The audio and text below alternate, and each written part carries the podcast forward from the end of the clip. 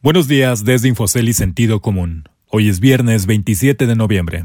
Esto es Al Día. El disidente no fue el que se esperaba. AstraZeneca confunde sobre la efectividad de su vacuna. La economía con ligera mejoría. Algunas podrían brillar por Black Friday y Cyber Monday. Banco Azteca sale de Perú. Hola, soy Ricardo Legorreta y estas son las historias que debes saber para estar al día. No fue el sospechoso. El economista Jonathan Heath votó por recortar la tasa de interés en un cuarto de punto porcentual durante la última reunión de política monetaria de Banco de México, de acuerdo con la minuta. La mayoría de los analistas esperaba que la disidencia fuera de Gerardo Esquivel, otro de los subgobernadores del Instituto Central, quien en el pasado se ha pronunciado a favor de bajar la tasa para ayudar a la economía a enfrentar los efectos adversos de la pandemia. Heath dijo que es necesario continuar con los recortes tanto como sea posible para garantizar que se logre la recuperación que hasta ahora se advierte como gradual y prolongada.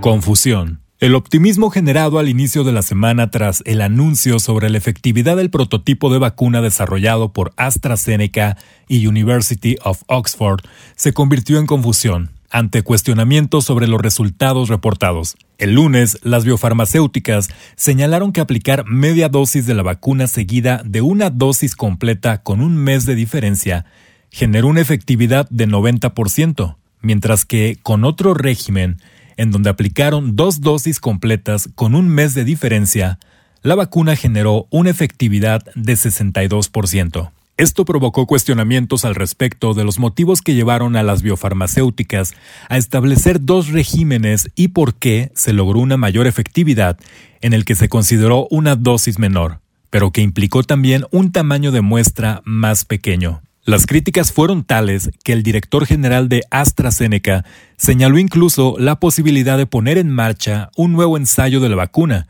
que podría ser más rápido que sus predecesores. El tema toma relevancia para México, ya que el gobierno estableció ya un acuerdo de precompra de 77.4 millones de dosis de esta vacuna que estarían disponibles para su aplicación entre marzo y agosto de 2021 como parte de una alianza con la Fundación Slim. Ligero repunte. El Producto Interno Bruto de México creció 12.1% en el periodo de julio a septiembre, o su mayor avance desde que existe registro de estos datos en el Instituto Nacional de Estadística y Geografía. La lectura final del dato tuvo un incremento de 0.1 puntos porcentuales frente a lo reportado de manera preliminar. Como se esperaba, la industria fue la que comandó la recuperación por la fortaleza del sector externo, no obstante, algunos analistas temen que el rebrote de casos de COVID-19 y la probabilidad de que se impongan nuevas restricciones a la movilidad podrían impedir que se mantenga el buen paso de la economía al cierre de 2020. Online opaca tiendita los consumidores disfrutarán de la gran temporada de descuentos en las tiendas conocida como Black Friday y Cyber Monday, de forma diferente a como la vivieron el año pasado. En su mayoría tendrá que vivirse tras un monitor o desde sus dispositivos portátiles, pues la pandemia de COVID-19 sigue sin dar tregua.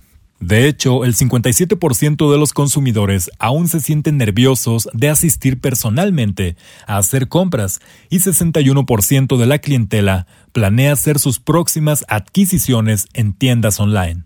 Bajo tal premisa, es posible que la casa de gangas y compras navideñas se haga mayormente en plataformas de comercio electrónico, pues si bien algunas tiendas minoristas han tenido mayor tráfico en sus ventas online, no cuentan con la infraestructura de los titanes e-commerce para satisfacer la alta demanda. Ello podría elevar aún más la demanda por acciones de empresas con negocios online, como le ha pasado a Amazon cuando llevó a cabo su Prime Day y Alibaba con su Día del Soltero.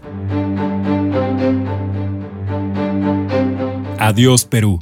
Grupo Electra anunció la salida de su filial Banco Azteca de Perú al cerrar la venta del total de sus operaciones en ese país, aunque conserva sus tiendas minoristas. La decisión de abandonar el mercado no había sido dada a conocer y aunque no dio explicaciones, el banco no era precisamente el más grande ni el más rentable en aquel país sudamericano. Puede que la crisis de la pandemia le haya pegado o puede que tras Perú, El Salvador y Brasil vengan más despedidas. El hecho es que Perú no era un mercado esencial para la minorista mexicana. Usted puede consultar estas y otras historias en la terminal de Infocel y en el portal de Sentido Común. Este fue su resumen noticioso al día.